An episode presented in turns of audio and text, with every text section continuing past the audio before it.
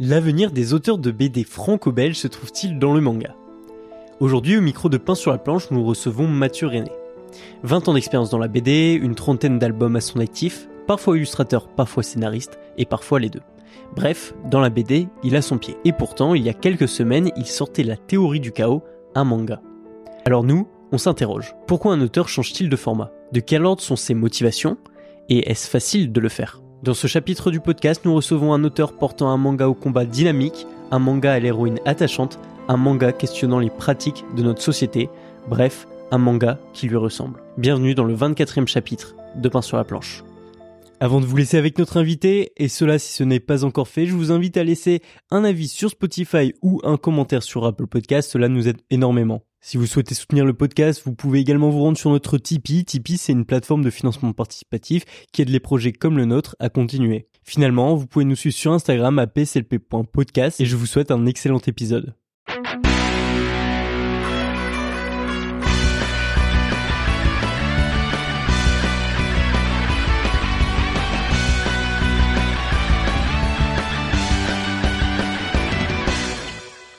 Bonjour Mathieu.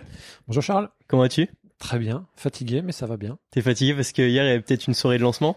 C'est ça, ouais. Euh, bulle de salon hier soir, euh, grosse grosse soirée de lancement. On Ouais. était un peu surpris par le par la foule, le monde.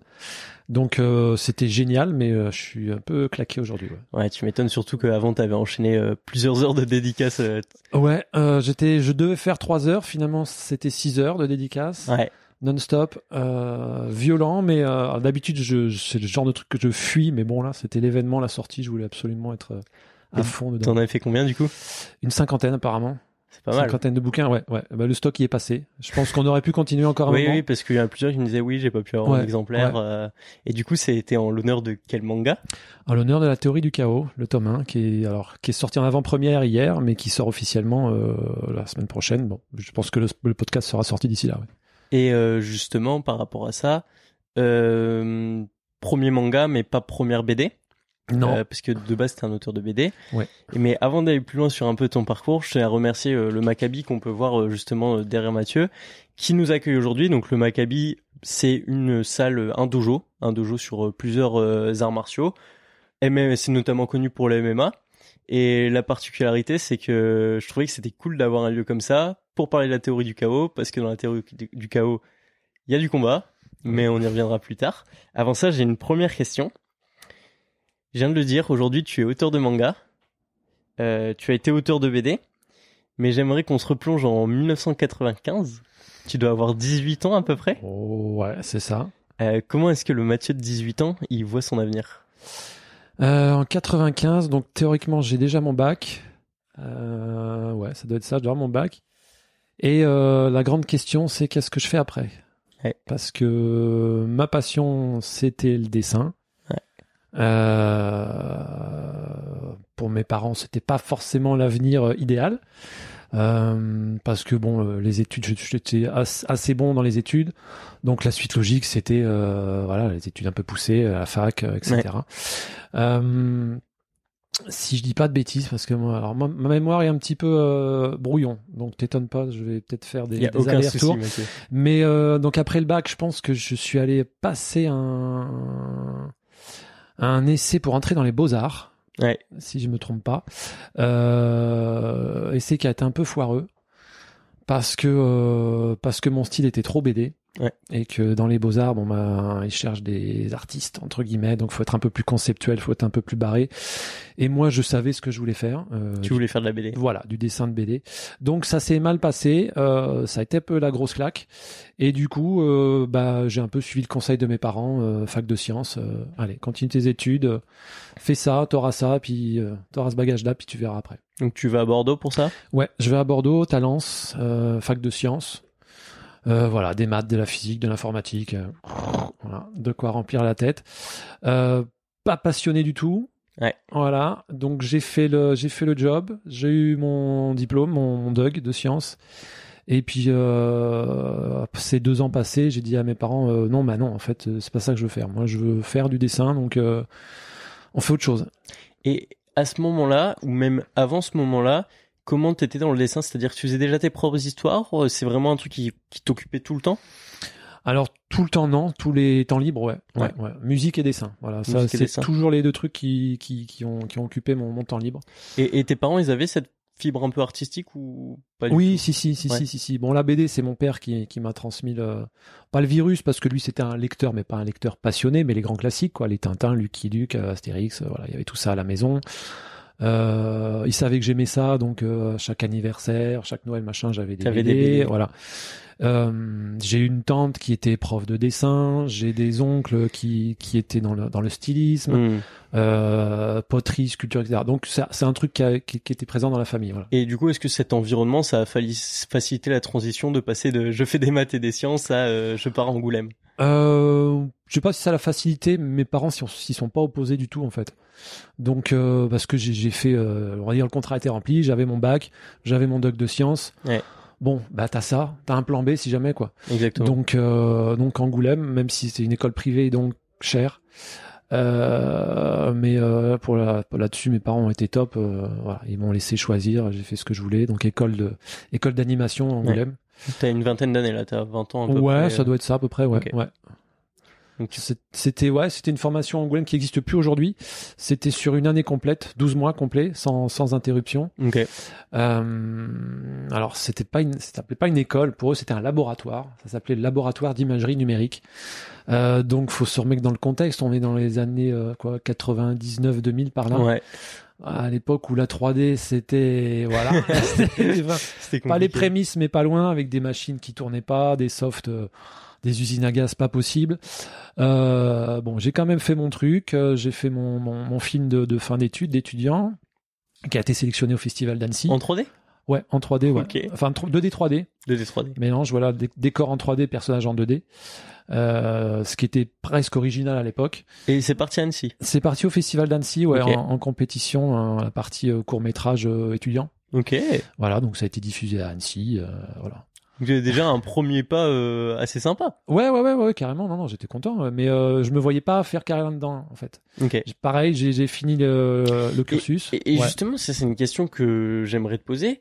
Là, tu me dis que t'es parti sur un laboratoire euh, Ouais. euh, orienté sur l'animation, mais il y a quelques minutes, tu me disais justement, toi, tu voulais faire du dessin de BD. Mais euh, alors moi, il faut savoir que je viens. Alors, je vais pas dire la campagne parce que c'est Biarritz, c'est pas non plus la campagne, mais loin des grandes villes. Mm. J'étais coupé de tout et pour moi, la BD, c'était un truc un petit peu euh, fantasmé quoi. Pour moi, c'était pas un job. Ouais. Euh, c'était euh, c'était un loisir, un passe-temps et, t'en vis pas en fait. Bah, faut remettre en contexte aussi. Ouais, ouais. C'est avant les années 2000. Oui, oui, c'est ça, avant les années 2000. Puis, et puis c'était tellement loin de moi, de ce que je vivais au quotidien, Mm. parce que quand t'es à Biarritz, c'est le surf, le rugby, la plage, voilà. Ouais. Euh, Il y a quelques librairies, mais bon, voilà, c'est pour moi, c'était vraiment un autre monde. Donc, euh, le dessin pur et dur, je me voyais pas en vivre, euh, pas fait d'école, pas machin. Donc, l'occasion de l'animation s'est présentée, et là, pour moi, c'était déjà plus plus concret en termes de, de, de profession. Tu veux travailler en équipe, Mm. machin, une production, euh, t'as ton job, on te dit tu fais ça, et puis voilà, c'est réglé. Oui, il y a un peu une hiérarchisation. Ouais, euh, voilà. Tu fais t'appartiens à une structure. ça, euh, ouais. Et au final, c'est un petit peu ce qui m'a bloqué, en fait. Ouais. Le côté trop, euh, trop de monde, trop d'équipes, pas assez d'autonomie, pas assez de créativité, enfin de liberté dans la créativité. Donc, euh, j'ai jamais franchi le cap de passer en production, en fait. D'accord. Voilà. Et c'est pour ça que tu t'es tourné vers euh, l'enseignement au début? Ouais, alors ça, c'était plus le bon plan, on va dire. Le- parce que- la planque un peu, Ouais, euh, la planque, euh, parce qu'à l'époque, il y avait encore le service militaire. Ok. Voilà. Et donc, moi, euh, j'ai pu dealer avec l'école pour faire mon service en tant qu'objecteur de conscience, ça s'appelait euh, à l'époque. C'est un beau mot? Ouais, c'est un beau mot. Bon, euh, après tout ça pour pas aller faire le faire le, le, le service à, à rouler dans, dans la boue et tout ça. Et du coup, ça m'a permis de de faire la transition vers vers la formation Mm. en tant qu'animateur, enseignant animateur. Euh, dans ce laboratoire, le, le directeur du laboratoire, je m'entendais très bien avec lui. Ouais. Euh, il savait que j'étais bosseur. Ouais, j'ai voilà, j'ai toujours été, je le suis beaucoup et très autonome en fait. Voilà, moi si on me fout un outil dans les mains, on m'explique pas en fait, je fais le truc. Tu Je- fais les je me recherches. débrouille, tu- voilà. ouais. pour, pour le coup, le laboratoire me, me convenait très bien parce qu'on avait tout à disposition. Tu pouvais soit rien faire du tout et attendre que ça passe, soit comme moi profiter de tout et essayer, t'essayer à tout. Montage vidéo, montage son, création son, animation, voilà. Ah oui, donc c'était vraiment pas fait pour tout le monde, c'était vraiment Non. fait pour un peu euh, justement les autonomes. Ouais, c'est ça. Les gens qui avaient envie de découvrir, quoi. Fallait la- Mhm. avoir la volonté d'essayer tout ça, de te, de te former toi-même. Alors c'est, pour certains, c'était un inconvénient parce que l'école était assez chère. Et puis les enseignants venaient pas vers toi. Ouais. Fallait les chercher avec une question précise et machin. Sinon, il se passait rien. Je trouve que le terme labo du coup prend pas mal son voilà, sens. c'est euh, pour ça, ouais. ouais. C'est vraiment une nuance entre laboratoire et école. Ça, ça dure combien de temps cette période justement où t'es euh, enseignant? Euh, alors, du coup, entre, alors le, le, le, mince. objecteur de conscience, ça a duré une année ou deux ans, je Ouais. sais plus. Et après, j'ai été enseignant trois ans. D'accord. Ouais. Donc Je- au tout ouais. euh, En tout globalement six euh, ans. six En ans, tout six ans, ça doit être ça, ouais. six ans et euh, t'en retiens quoi de cette expérience? Euh... que je suis pas très doué pour euh, transmettre. Euh, ouais. au niveau pédagogie, c'est pas mon truc. J'aime le faire euh, en petit comité en fait, avec une personne, prendre le temps, machin. Mais quand il y a plusieurs personnes, que je vois qu'il y en a qui suivent pas, pas ouais. mais qui suivent pas volontairement en fait. Si s'ils suivent pas parce qu'ils comprennent pas, ça ça va. Mais s'ils suivent pas parce qu'ils en ont rien à faire, là ça c'est c'est compliqué pour moi. Je comprends. Euh, voilà. Donc bon, je, je sais maintenant que c'est pas mon truc. C'est pour ça qu'on me propose des ateliers et tout. Je me dis non, non, non, c'est pas pour moi. Il y en a qui aiment faire ça, qui le font très bien. À la rigueur, s'ils sont deux ou trois, ça ouais, va. voilà, mais, un petit euh, comité, ça va. C'est ça, un petit Je comité comprends. avec des gens motivés, avec plaisir. Ouais. Et, et à côté, euh, donc, euh, t'o- t'occupes ce poste-là, tu continues à dessiner dans ton coin? Oui, oui, bien sûr. Bah, oui, beaucoup même. Beaucoup même. Beaucoup, ouais, ouais, beaucoup parce que euh, finalement, comme c'était un laboratoire, euh, il y avait, il y avait des moments où j'étais avec les élèves Et des euh, moments de et creux, des- euh. et des, longs moments de creux où soit je passais mon temps sur internet à rien faire, soit j'avançais mes projets BD à côté. Donc t'avais déjà des projets BD. Ouais, ouais, notamment avec euh, Frédéric Brémaud qui Ouais. bossait dans le dans le même bâtiment. On n'était pas au même étage, mais on s'est rencontrés là en fait. Et c'est là que Banana Fight est né? Ouais, exactement. On a Ouais. eu quelques projets avant euh, qui n'ont pas été euh, qui ont pas été pris chez les éditeurs, et puis Banana Fight est né, ouais. Donc c'est né de, du fait que vous étiez dans la même structure, Ouais, que vous aviez tous les deux une volonté de faire de la BD. ouais, exactement. Lui vraiment sur le scénario, toi vraiment sur le dessin dès le début? C'est ça, ouais, ouais, ouais. Lui, pareil, il avait plusieurs projets qu'il voulait placer en tant que scénariste. On, on voulait démarrer tous les deux en même temps. Euh, lui, il a signé plusieurs projets en même temps, d'ailleurs, et dont Banana Fight euh, avec moi, ouais. Et Banana Fight, ça parlait de quoi? Ça parlait, c'était complètement débile. Ça parlait d'une petite bande de, de, de petits voyous qui, euh, qui rêvent d'être les ennemis publics numéro un. Euh, notamment le héros qui s'appelait Banana, euh, voilà, qui était un, un petit garçon et, et leur rêve c'était d'être des, des bandits. Et euh, pff, ça partait dans tous les sens, mais euh, c'était dingue. Et, et ouais, écoute, j'ai un petit truc marrant à dire. Hier, pendant euh, donc ta soirée de lancement, j'ai reçu un appel de justement Frédéric Vraiment. Ok. Et euh, ce que je l'avais contacté et je lui ai demandé justement euh, s'il avait pas une petite question ou quoi. Donc déjà il m'a dit c'est marrant parce que Banana Fight ça aurait presque pu être un manga dans, Ouais. dans l'esprit. Clairement. Et il m'a dit il y a une question. Euh, je, bon, est-ce que tu as une question à poser à Mathieu? Et il m'a dit à quand la suite de Banana Fight? Ouais, super. Ouais, ouais, bah c'est voilà. ce- Bon, c'est la petite blague qu'on a entre nous à chaque fois. Euh, ça s'est pas spécialement bien passé avec l'éditeur. Euh, du coup, à la fin du tome 1, on s'est mis d'accord, euh, Fred et moi, qu'il n'y aura pas de tome 2. Sauf qu'il était marqué tome 1 sur Ouais, le livre. Voilà, c'est ça. Bah, au début, tu signes, t'es hyper content, tu dis, super, ça va être la série Mm. que je vais, je vais avoir toute ma vie, je vais faire 50 albums. Et puis, euh, et puis non, en fait, parce qu'il faut en vivre. Ouais. Donc, euh, les conditions nous, nous, nous satisfaisaient pas. Donc, euh, donc, il n'y a jamais eu de tome 2. financièrement? Ouais, fin- essentiellement financièrement. ouais. Ouais. Essentiellement. très précaire? Très, très précaire. Ouais. Voilà. Impossible d'en vivre, si tu veux. Ouais. Vraiment impossible. Donc, il fallait avoir un autre taf à côté. À l'époque, euh, à l'époque de Banana Fight, je bossais, euh, je bossais encore euh, à Angoulême, Ouais. dans l'école. Euh, j'avais pu négocier un mi-temps. Ok. Frédéric aussi? Frédéric, non, je crois qu'il était à temps plein, lui. Ok. Mais bon, c'est un scénariste. hein. On connaît, on Ça, va, ça va plus vite. Et euh, du coup, voilà. Et moi, mon objectif, c'était de faire la BD à temps plein. Ouais. Donc, euh, donc non, c'était pas possible. Mais, euh, mais c'est, c'est un album où on s'est éclaté à le faire. Et c'est vrai qu'à chaque fois qu'on se voit, on dit, ah, mais faut le faire un jour, faut faire un tome 2. Ouais. Ouais. Incroyable. Et, et c'est marrant parce que là, tu dis, euh, mon objectif, c'était de faire de la BD. Euh, quand est-ce que tu as eu cette prise de conscience de dire, bah, je peux faire de la BD à temps plein? Euh, Parce qu'avant, justement, tu me disais ouais, non, non, avant, non. Ben, une fois que j'ai eu le, le premier, un pied dedans, en fait. Ouais. Ouais, ouais. En Et- fait, c'est le 0 à 1 qui a tout lancé. C'est ça, ouais, ouais, ouais. Euh, mais la, la rencontre avec euh, avec Fred a été un peu un déclencheur. où Je me suis dit tiens, il y a quand même moyen de d'intégrer ce milieu-là. Euh, J'avais déjà rencontré, ça devait être peut-être deux ans avant, avant, ouais, avant d'aller à Angoulême en fait, entre la fac et Angoulême, j'avais fait le festival d'Angoulême avec des potes, donc je devais avoir euh, à peine 18 ans, 18, 19 ans. Et euh, mes parents, ma mère m'avait poussé à aller rencontrer un auteur.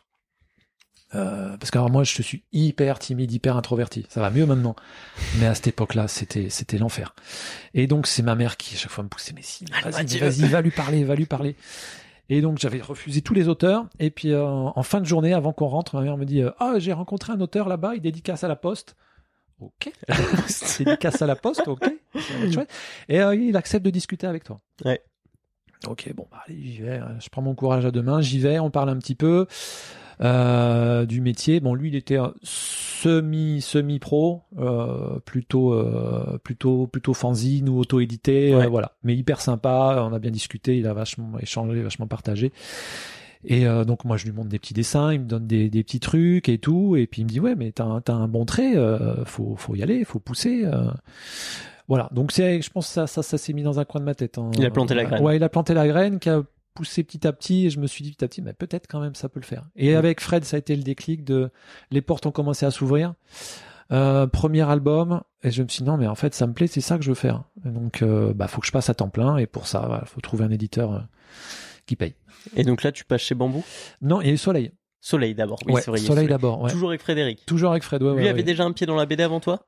Euh, je pense. Alors, on s'y est mis à peu près en même temps, mais il a dû signer ses premiers projets avant Banana Fight. Parce que comme il est scénariste, il pouvait Ouais, tenir plusieurs ça. projets. Ouais, en il temps. a lancé quatre ou cinq séries en même temps. euh, D'accord. euh, chez Et- Soleil et chez Paquet. Et, Ouais. et pour le coup, euh, vraie rencontre avec Frédéric, puisque t'enchaînes les, les projets avec lui. Ouais, on a fait, je sais pas combien, une- je pense une vingtaine d'albums ensemble. Mm, mm. Je n'ai pas le, j'ai pas le, le nombre en tête, mais ouais, une vingtaine d'albums. Euh, Paquet, Soleil, Bambou. Ankama, euh, Ankama. Dupuis. Euh, Ah, Dupuis, non, non. j'étais plus avec lui. Ah, t'étais Non, plus. Et euh, Ankama non plus. Ah Non, oui, Ankama, d'accord, j'étais ok, pas avec. Fred non plus. Non, jusqu'à Bambou, ouais. Ok. Ouais, ouais. Mais est-ce qu'il a déjà fait une bonne partie du oui, chemin, oui, quoi ouais, ouais, on a fait ouais, une bonne partie. euh, je pense, ouais, je pense une vingtaine d'albums en, en peut-être 10 ans. Ouais, une dizaine d'années, un truc comme ça, ouais. Et, et- et après, bon, t'as continué, là, on en a, on a cité d'autres éditeurs. Et ce qui m'amène à une question un peu, bon, là, on remet en contexte, hein, t'as- tu commences à avoir ton pied dans la BD, Ouais. tu signes un nouveau avec Frédéric, Ouais. là, la machine est en route. Euh, cette machine, elle t'amène à être, premièrement, illustrateur sur de la BD, hein, sur Mhm. euh, différents projets, puis co-scénariste, Ouais, même dans des, des groupes, des fois, faire de la, je crois qu'il y avait un projet commun à un moment donné. ouais euh, alter, été- Alter Ego chez Dupuis, on était, on était une dizaine en tout, euh, Mm. ouais, sur, le- sur la série, ouais. Et après ça, t'as été aussi euh, scénariste. Ouais, T'as été euh, scénariste et illustrateur. Enfin, je veux dire, t'as vraiment exploré un peu toutes les facettes chez beaucoup d'éditeurs différents. Euh, concrètement, qu'est-ce que tu retiens de toutes ces expériences dans le sens où qu'est-ce qui les différencie et qu'est-ce qui te plaît le plus dans tout ce que t'as pu faire? Euh, alors étonnamment, plus j'avance dans le métier, en touchant un peu à tout, et plus j'aime euh, le scénario. Ouais. Ouais. Euh, parce que parce que quand l'idée vient, bah tu la poses sur le papier, c'est fait. Le dessin c'est plus long. Ça demande plus d'énergie, plus de patience. J'ai pas un dessin facile moi.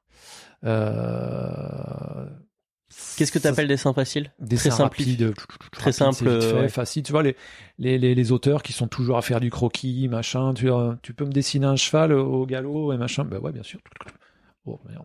Non, ça, Non, je sais pas tu faire. ton temps. Non, non, je sais pas faire ce. Voilà, ceux qui ont le dessin vraiment facile, fluide, euh, je sais pas faire. Moi, il faut que je sois en, en contexte, que je me mette dedans. tu fasses le crayonné. musique, machin. Ouais, je construise mon crayonné, là, là, là, couche par couche, euh, voilà.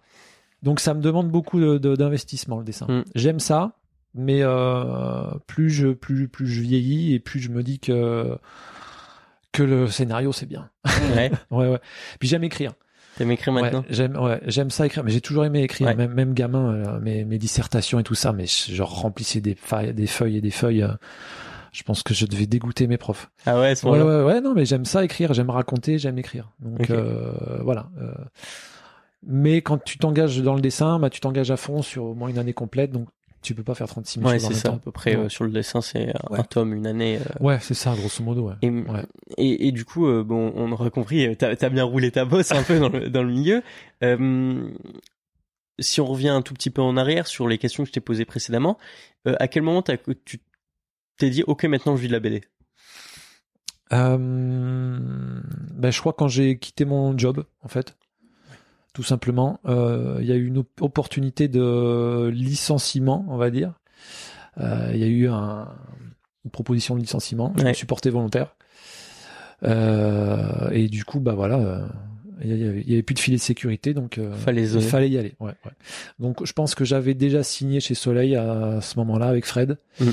Donc j'avais quand même cette, cette porte de sortie là. Et, euh, ça te suffisait d'être illustrateur sur un projet? Ou... Financièrement, tu Ouais. veux dire? Euh, Oui, bah j'étais jeune. euh, Ouais, c'est ça, tu... Ouais, ouais, c'était ça va, c'était c'était viable.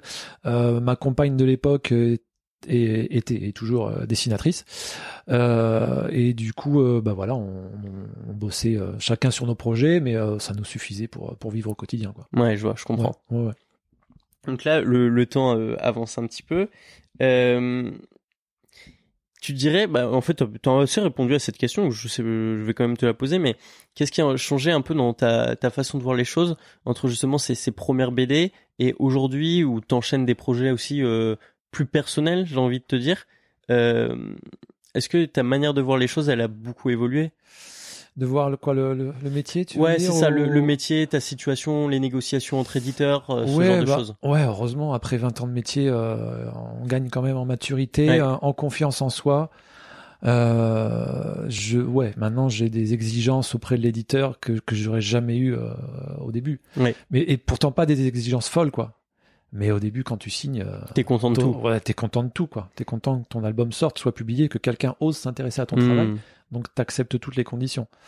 Euh, maintenant c'est plus pareil. Non, effectivement, euh, maintenant s'il y a une condition qui me plaît pas, je le dis. Alors Mhm. ça dégage ou ça dégage pas, mais au moins on en discute. Et puis si je veux en rajouter, euh, je propose. Voilà, faut faut discuter. En fait, je me suis rendu compte avec les éditeurs que, alors ils aiment pas les auteurs chiants, ça c'est sûr. Mais si t'es pas chiant, t'obtiens pas ce que ce que tu veux, et Ouais. on te prend pas au sérieux surtout. Ouais. Donc, faut trouver le, le juste équilibre entre être assez chiant pour qu'on te prenne au sérieux et que tu obtiennes ce que tu veux, mais pas trop chiant non plus parce que sinon, euh, Faut pas tu, pousser mémé. le relou de service, ouais, ouais. Et puis voilà, plus personne va vouloir bosser avec toi. Ah, bien sûr. Ouais. Euh, on- avance un peu dans l'histoire. On arrive en 2016. Ouais. Euh, 2016, je pense qu'il y a un petit tournant dans ta carrière, peut-être? Clairement, avec euh, Harmony, tu Ouais. veux dire? Ouais, ouais. Première série euh, en tant qu'auteur complet. Voilà, donc avant euh, 2016, j'avais sorti La mémoire de l'eau, où j'étais euh, uniquement scénariste. Ouais. Donc là, c'était mon premier scénario euh, complet. Avant, j'avais fait des, de la co-scénarisation avec Fred, mais euh, sur du gag. Ouais, c'est ça. Voilà.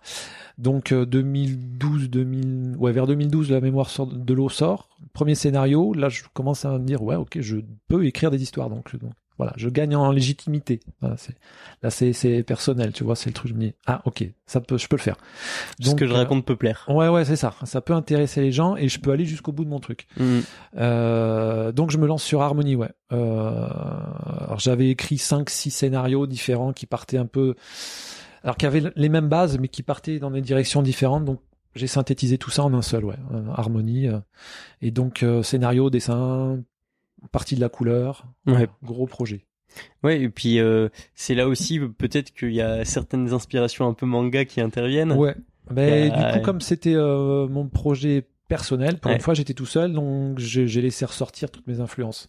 Donc il y a du Akira, Ouais, du Stephen King. C'est ça, ouais, exactement. Euh, Akira, Stephen King, euh, du comics, parce que quand j'étais ado, je lisais beaucoup de comics, Ouais. donc les, les X-Men et tout ça. euh, voilà. Et là, tout est ressorti là-dedans. Ça a été la, la, la, la grande marmite. euh, J'ai mis tout ce que tout ce que j'aimais, tout ce que j'avais envie de, de dire et de montrer euh, là-dedans. Et Harmony, justement, ça parle de quoi euh... Harmonie, alors Harmonie, c'est euh, c'est une ado qui a Ouais. euh, 15-16 ans. Et euh, alors le tome 1 démarre, elle se réveille dans une cave, elle est, elle est amnésique. Euh, elle sait pas ce qu'elle fait là, si elle a été euh, kidnappée, si elle a eu un accident, quoi que ce soit. Elle est dans cette cave, retenue par un, par un gars euh, un peu spécial, un vieux, un vieux costaud, machin. Bûcheron, ouais, un vieux bûcheron qui parle pas beaucoup, qui dit euh, je m'occupe de toi, t'as eu un accident. euh, Mais je t'enferme quand même dans ouais, ta mais je chambre. t'enferme quand même dans une cave, on sait jamais. Bon, c'est un peu louche. Et puis, euh, et puis en essayant de faire revenir sa mémoire, machin, de, de, de faire travailler son cerveau, elle se rend compte qu'elle a, qu'elle a un pouvoir de télékinésie. Mm. Donc euh, premier déclic chez elle, et puis elle commence à entendre des voix, des trucs comme ça. Et voilà, au fur et à mesure de, que l'histoire avance, on se rend compte qu'il y a toute une équipe de euh, d'ados qui ont des pouvoirs, Mm. donc un peu à la X-Men. Euh, voilà, j'en dis pas beaucoup plus, mais euh, bon, en gros, il y a un, un consortium euh, militaire qui veut les récupérer, Et, etc. et tu vois, moi, ce que j'ai trouvé fort dans, dans le tome 1 particulièrement, c'est qu'en fait, au début, on est lecteur, on voit une fille qui sait pas qui elle est, qui sait pas pourquoi toutes les situations se passent. Ouais. Et nous non plus. On arrive à la fin du tome 1, elle, elle sait, mais nous, on sait toujours pas. et ça, j'ai trouvé ça fort, tu vois, ça donne vraiment Et envie de c'était- lire la C'était suite. vraiment ce que je voulais sur ce tome 1, c'était que le lecteur soit aussi perdu qu'elle au début. Voilà, tout le monde, euh, voilà. elle est amnésique et le lecteur il sait pas. Et petit à petit les infos arrivent et petit à petit on commence à remettre le puzzle en place. Voilà, c'était le Et- challenge. Et franchement, bah, je trouve que c'est hyper bien réussi. En tout cas, ça donne, euh, enfin, le tome 1 lance bien euh, l'histoire, je trouve. Et c'est une histoire qui va durer euh, 7 tomes. C'est Ouais, ça? c'est ça, ouais, cet album, ouais. 7 albums, donc le 1 et le 2 qui sortent en 2016. Ouais. Euh, la suite qui s'enchaîne jusque 2021. Ouais, c'est ça. Après, ouais, il y a eu un album, un album par an, ouais. Deux premiers en 2016, après un album par an. Et moi, j'ai noté, euh, j'ai noté dans une interview, tu disais, alors, faut savoir qu'il n'y a pas énormément d'interviews de toi sur euh, Internet. c'est c'est pas facile de faire ses recherches sur, Ouais. euh, sur Mathieu René. Mais, euh, j'ai j'ai noté quelque chose, c'est que tu disais, bah, c'est une histoire que je- qui me tient à cœur, c'est une histoire que j'ai envie de pousser. Mais si un jour, euh, je vois que je dois me forcer à la faire ou que le lectorat suit pas, euh, je j'arrêterai, je Ouais. pousserai pas. Euh, Est-ce que en 2021, t'as arrêté pour une de ces raisons? Alors, il y a eu deux raisons. La première, ça a été l'éditeur qui m'a dit au début du deuxième cycle, donc il y a le pre- un premier cycle de De trois trois tomes, ouais. et après deuxième cycle de quatre tomes. Au début du deux- deuxième cycle, donc entre le tome 4 et tome 5, je crois, Ouais. l'éditeur m'a dit euh, on sent une baisse sur les chiffres. Euh, bon, on s'inquiète pas encore, mais euh, attention. Donc euh, bon, ça a été une première sonnette d'alarme. Je me suis dit ah ok, bon, peut-être commencer à, à penser à un plan B. Donc Mm. j'ai commencé à réfléchir à des idées de suite, etc. J'ai continué parce qu'il restait euh, des albums à faire. Euh, finalement, le second cycle a repris un cours normal, si tu veux. Au fur et à mesure d'avancer dans les albums, bah, les gens reviennent dans la série. Mm. Euh, donc les ventes, les ventes sont reparties. Mais moi, j'avais commencé déjà dans ma tête à passer à autre chose. Et quand je suis arrivé à la fin du second cycle, Mm. j'avais bouclé mon arc. Ouais. Euh, et donc, soit je relançais histoire de prolonger, soit je me disais, ben non, en fait, l'arc il est fini. Les personnages maintenant, ils ont fait ce qu'ils avaient à faire, ils vont vivre leur vie, et c'est très bien comme ça. Ouais. Voilà. Donc j'ai fait le choix de pas prolonger, pas tirer sur la corde pour rien, pour pas euh, épuiser le truc, euh, ça servait à rien, et, euh, et partir sur autre chose. Et, et c'est- je pense, je, tu m'arrêtes hein, si je me trompe. hein. Cette série, elle a marqué un public assez- de manière assez forte. Il y a eu des fan figurines qui ont été faites. Ouais. Je vois qu'il y a des gens qui te demandaient s'il n'y avait pas une, une animation euh, prévue, enfin des choses comme ça. Est-ce que tu sens que ça t'a créé une communauté euh, ce projet? Euh, ouais, clairement, clairement, ouais, ouais, ouais. plus que les autres albums? Plus que les autres, euh, ouais, je pense, parce que là, pour la première fois, je touchais un public plus large. Mm. Euh, donc avant, la grosse série que j'avais fait avant, c'était Alter Ego. Ouais. Donc on était très nombreux dessus, mais ça touchait un public plutôt euh, plutôt adulte. C'était un polar, euh, politique fiction, etc. Donc euh, voilà, un peu sérieux, très bien, hein, scénario en or et tout. Mais c'était pas le public forcément que je voulais toucher moi. Avec Harmony, qui était plus dans l'influence du comics et du manga, euh, j'élargissais un petit peu. J'allais effectivement draguer du côté de ceux qui étaient habitués aux, comics, ceux qui de mon âge avaient quand même une petite culture manga et qui retrouvaient des trucs là-dedans. Euh, et du coup, ouais, j'ai élargi. Et puis, euh, étonnamment, beaucoup d'ados, d'adolescentes même, beaucoup de filles, puisque le, personnage principal est une héroïne. Donc, au fur et à mesure de la série, j'ai vu qu'arriver de plus en plus d'ados qui découvraient dans les CDI, dans les médiathèques, dans les machins, au lycée, au collège. Et, euh, et je me suis dit, tiens, euh, ouais, quand même, c'est en train de, de prendre de l'ampleur. et, et, et ces gens-là, tu, pour savoir tout ça, tu les rencontrais? Ouais, ouais, bah, en festival. Alors, Festival. pas mal sur les réseaux sociaux parce que moi je suis très disponible sur les réseaux- sociaux Mm. euh, voilà j'aime ça je trouve que c'est- formidable de pouvoir échanger comme ça directement et puis sinon ouais en, en salon ou en librairie Mm. euh, voilà Euh, si je t'ai posé cette question, c'est qu'il y avait aussi, euh, j'avais prévu un peu la suivante. C'est attention transition. Ouais. Euh, Harmonie, on a une, euh, c'est une jeune fille, c'est l'héroïne un peu spéciale euh, qui évolue dans un monde bon, où le le militaire, enfin bref, tout ça est un peu contre elle. Et tiens, tiens, tiens, similitude. on arrive sur un manga, Ouais. La théorie du chaos. Une héroïne un peu spéciale qui est dans un monde où c'est un peu bizarre comment c'est géré. Euh, tu me disais qu'en 2021, t'entamais cette transition. Euh, comment est-ce que t'en es arrivé à vouloir faire du manga? Euh, alors le format manga, c'est venu essentiellement d'un, je pense, d'un ras-le-bol du format BD. Trop court? Ouais, trop court, trop court, trop dense. euh, voilà, moi j'avais envie de diluer un petit peu, de prendre du temps pour raconter les personnages, raconter les séquences. euh, voilà, faire rentrer sur un album de 54 pages, ça devenait, ça devenait compliqué. Ouais, c'est un exercice qui voilà. J'en avais marre de ça. euh, et puis, euh, marre des contraintes éditoriales.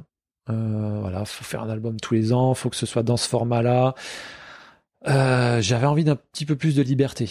D'accord. Voilà. Et il me semblait que dans le manga, j'allais pouvoir trouver cette liberté de changer de format, de remettre beaucoup de choses en jeu, en question pour moi, voilà, de me relancer sur quelque chose de nouveau pour me retrouver un peu la motivation. Ouais, tu sentais que t'avais une Ouais. baisse? Ouais, ouais, mais clairement, ouais, ouais, ouais. À la fin du tome 7, euh, euh, j'en avais ras-le-bol. Et ça se traduit par quoi? T'avais plus envie de dessiner t'avais- Ouais, un écœurement, ouais. Vraiment un écœurement du, du, du boulot. En Mm. plus, euh, euh, je m'étais imposé euh, une qualité graphique. Alors, bon, sans vouloir paraître présomptueux, si tu veux, mais je voulais faire de la belle page.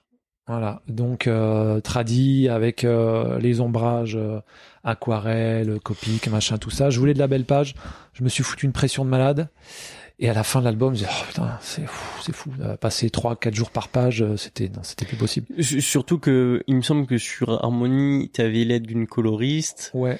Euh, alors j'ai plus son nom, c'est Valérie, Valérie. Valérie, Vernet, avec qui j'ai fait justement la mémoire de l'eau. La mémoire de l'os. Ouais. Et euh, ouais, on en Et un revient- loup par l'eau, un loup et pour un l'homme loup qui est sorti ouais. plus récemment. Ça. Euh, mais je crois savoir que même si elle s'occupait des couleurs, tu repassais par au-dessus. oui, oui. euh, Non, mais je suis insupportable. Je pense que c'est une horreur de travailler avec moi. Ouais. Parce qu'il faut que j'ai la main sur tout. ok. Voilà, euh, le côté laboratoire, tu vois, c'est resté en fait. Il faut que je, vraiment que j'ai le contrôle sur tout. Donc, euh, effectivement, elle faisait la couleur et moi, j'arrivais derrière en post prod pour euh, pas pour régler les niveaux, pour euh, rajouter les effets spéciaux, euh, voilà, des petits réajustements par-ci par-là. Ouais, bien sûr. Et, et du coup, ouais, donc euh, gros ras-le-bol dû euh, à la situation, etc. que t'avais. Là, le manga, ça, ça, enfin, le format manga, ça, ça, ça tout, enfin, c'est un peu comme, euh, on en a parlé rapidement hier, mais tu reconstruis un peu tout parce que tu, Mm. tu vas aussi chercher des nouvelles personnes. Tu, Ouais, je voulais- de. Oui, changer un peu de lectorat, euh, me renouveler en fait, un nouveau challenge, quoi. Ouais. Et, et, et puis cette histoire, alors euh, j'ai l'impression qu'elle a quand même des influences qui sont assez fortes. Ouais. Euh, elle sort en deux, début. Tu commences à la publier en 2021. Ouais, ça doit être ça. En ligne, ouais. Euh, Il y a un petit air aussi de, de Covid dans, dans cette histoire. Ouais, clairement. Euh... C'est ça, ça t'a inspiré euh, l'histoire ou? Alors oui et non, oui et non. J'étais parti euh, donc avant avant le Covid sur euh, une histoire de pandémie, Ouais. mais c'était un virus avant euh, le Covid? Ouais, avant, avant, avant le Covid. Et c'est marrant parce qu'avec euh, avec ma femme, on en discutait souvent et c'était un truc qu'on sentait venir en fait. Ah ouais? On, on, on en reparlera sûrement plus tard, mais bon, moi, le, le, le, le- la société m'inquiète un petit peu, si tu veux. Tout notre face, notre consommation, notre système de, de surconsommation, euh, voilà, de, de vivre à crédit, tout ça, et toujours plus, euh, le plus rapidement possible, ça m'inquiète un petit peu. Ma femme aussi, on est un petit peu dans, ce, dans ce truc-là. Et on, on s'était dit, mais si un virus débarque là, avec le mouvement mondial, les gens qui, qui voyagent pour un oui, pour un non, qui voilà, mais ça va être une catastrophe. Ouais. Et on en avait parlé à mes parents justement à, un- à un repas. Et euh, genre six mois après, euh, la grippe en Chine, enfin le, le Ouais, le COVID, Covid. qui débarque en Chine. Donc tout le monde rigole en France, bon, c'est bon, c'est la grippe. Et puis euh, et puis ma mère me, nous dit à table, euh, c'est marrant ça, ça nous fait penser à ce que vous aviez dit euh, il y a quelques mois quand on en parlait. Et puis c'est arrivé en France et puis machin et puis tout ça. Puis on connaît la suite. On connaît la suite. Donc euh, voilà. Et tout ça pour en venir euh, au fait que donc avant le Covid, j'avais commencé à écrire ce scénario sur une pandémie, mais c'était un virus qui transformait les gens en vampires. D'accord. Voilà. Donc euh, pas la même chose du tout. Euh, et puis le et puis le Covid est arrivé et je me suis dit bah en fait euh, la réalité dépasse la fiction. Pourquoi aller chercher des vampires alors que alors que j'ai tout sous les yeux. Là. Ouais. Voilà. Donc euh, voilà, j'ai réajusté le scénario et pour être pour m'ancrer vraiment euh, à la réalité. Ouais. Et, du coup, peut-être, parce qu'on l'a pas encore clairement fait, la théorie du chaos, qu'est-ce que c'est? Aïe aïe aïe. Oh L'exercice horrible, j'ai horreur de ça. Tous les auteurs me disent Ouais ça. ouais bah ouais, c'est horrible. Lisez-le, vous saurez. Ouais, euh, qu'est-ce que c'est euh, Alors c'est l'aventure du- d'une euh, d'une jeune femme qui s'appelle Beck. Mm. euh, que tu portes sur ton maillot. Exactement, qui est là. Euh, qui s'appelle Beck et qui a été euh, élevé par euh, son, son maître d'arts martiaux Mm. sur une île coupée du monde. Euh, on est à peu près, euh, on doit être à peu près à 30 ans plus tard de notre époque. Voilà. Euh, Il y a eu différentes pandémies. Euh, la société a s'est enflammée en fait. Il y a eu des révolutions euh, écolo. Mm. Euh, des groupes euh, intégristes écolos, terroristes, voilà. Ce qui fait que la, la société s'est scindée en deux entre ceux qui voulaient continuer comme c'était, euh, société de consommation, machin, tout Toujours ça, plus, euh. toujours plus, toujours plus. C'est pas grave si on doit avoir un pass sanitaire, c'est pas grave si on doit plus porter des puces, c'est pas grave si machin, c'est pas grave du moment qu'on qu'on vit et qu'on profite de tout et qu'on crame tout, c'est génial. Et puis il y a ceux qui euh, se sont dit non non, moi ça j'en veux plus, euh, la société je vous la laisse, je repars, euh, je repars à la campagne, je refais ma petite vie, on, on vit plus pépère, on, euh, on a moins de besoins et on fait avec. On s'autosuffit un on peu. s'autosuffit, voilà. On, on se réorganise en petites sociétés, en petits comités, on se débrouille, euh, voilà. En système D, on va dire. Mm. Donc la société s'est scindée comme ça, en, en deux sociétés, mais qui sont obligées de cohabiter quand même, parce qu'ils ont quand même Bien des sûr. échanges à faire et des intérêts communs.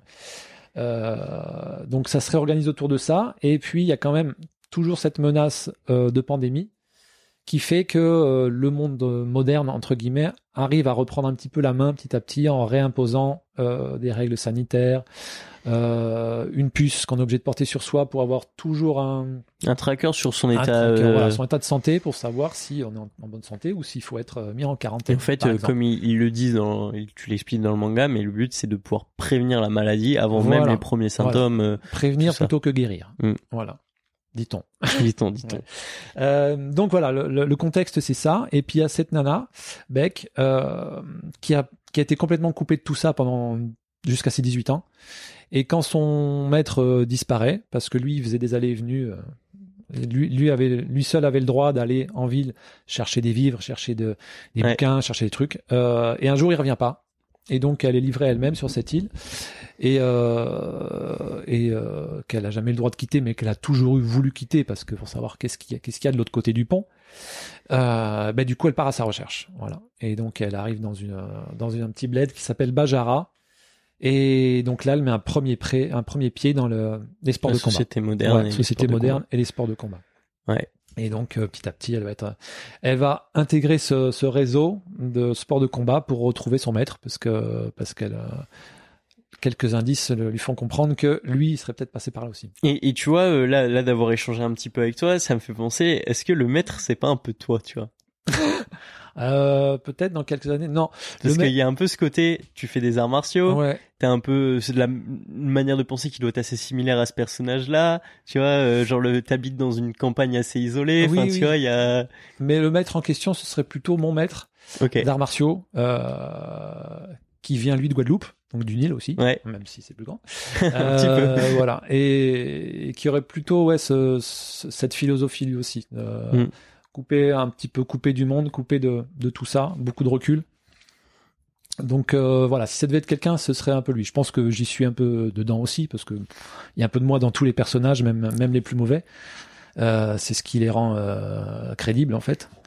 Mais euh, voilà, plutôt plutôt mon maître. Ouais. Mais ce que Frédéric me disait, c'est que t'aimes bien aussi, euh, au-delà de l'aspect psychologique, mais même l'aspect physique, euh, glisser tes potes, glisser toi Oui, oui, euh, dans, oui. dans les dessins. a- dans, dans les, ouais, dans les personnages, il y a plein, il y a plein de clins d'œil. euh, Il y, a des- il y a des potes à moi, il y a des collègues. euh, voilà, il y a mes chiens. Il y a. ouais. Ça, c'est assez drôle quand même. ok, je, je vois. Donc, euh, on a le synopsis de la théorie du chaos. Euh, pour le coup, j'ai j'ai pu le lire. Hein, euh, j'ai beaucoup aimé. Bon, merci. Euh, mais il y a un truc qui m'a, enfin, quand j'ai fait mes recherches, c'est la manière dont tu as présenté ce projet. C'est-à-dire que, contrairement à tes projets précédents qui étaient euh, directement chez un éditeur et tout, Mhm. tu as choisi un, demain- un chemin différent.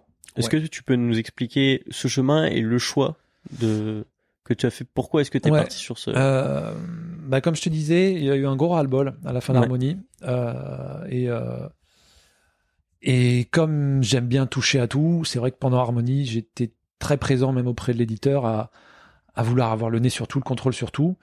Et ce qui fait qu'à la fin d'Harmonie, je me suis dit, euh, ras-le-bol de tout ça, j'en ai marre d'avoir des comptes à rendre, j'ai envie de tout faire tout seul et qu'on me foute la paix, le format que je veux, le nombre de pages que je veux.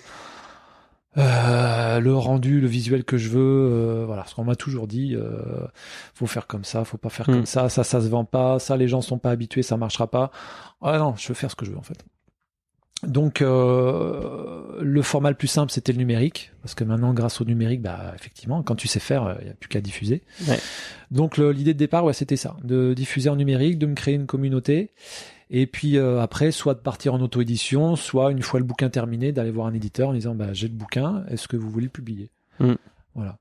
Euh, Là où j'ai pas été, euh, je suis pas allé au bout du truc, c'est qu'il aurait fallu faire un financement participatif, il aurait fallu, euh, bon, il aurait fallu tout ça, euh, s'investir plus là-dedans, ce que ce que tu peux faire quand t'as 20, 30 ans, ce qui est beaucoup plus difficile quand t'as passé 40, 45. Parce que l'énergie. L'énergie, le temps libre. Ouais. Euh, j'ai une famille, euh, j'ai des enfants, j'ai plein d'activités à côté, de la Bien sûr. musique, du sport, du machin. Et j'ai passé l'âge de de, de, de, de, de, de, bosser tout le temps, en fait. Tout le temps, tout le temps, tout le temps. Donc, je me suis pas, je pense pas assez investi. C'est, c'est jouable de faire le truc en auto-édition. Il y en a qui le font très bien. Et, euh, mais en général, ils, ils ont 20 ans. Ouais. Voilà. Et à un moment donné, il faut se dire, euh, non, mais je vais pas, je vais pas me tuer à la tâche toute ma vie. Alors, Voilà. tu, tu dis ça, mais euh, il y a quand même ce côté où le livre, si je dis pas de bêtises, sortait tous les mois, un chapitre Ouais. plus ou moins tous Ah les ouais, mois, ouais. avec euh, à côté de ça un Patreon et un Tipeee pour Ouais. soutenir le projet, Mm. un site web. C'est toi qui l'as fait le site Ouais, web? ouais.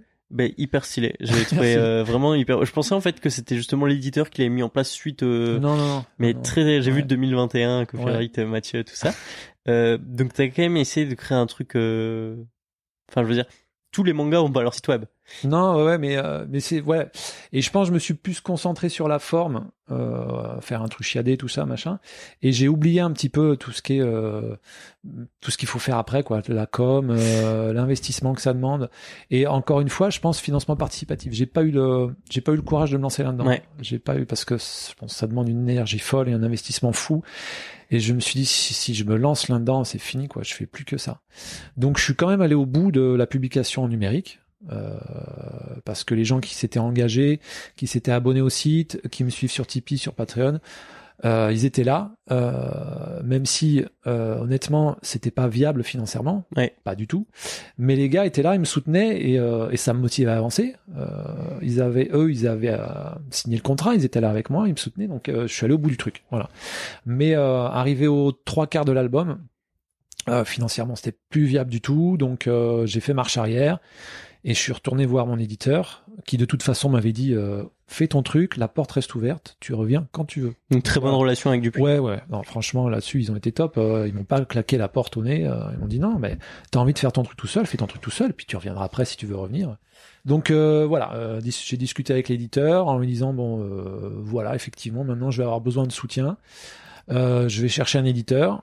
Je viens vous voir vous parce que je bosse avec vous depuis euh, presque 15 ans, donc forcément vous êtes prioritaire. Euh, mais à telles conditions. Voilà, j'ai imposé mes conditions euh, qu'ils ont acceptées.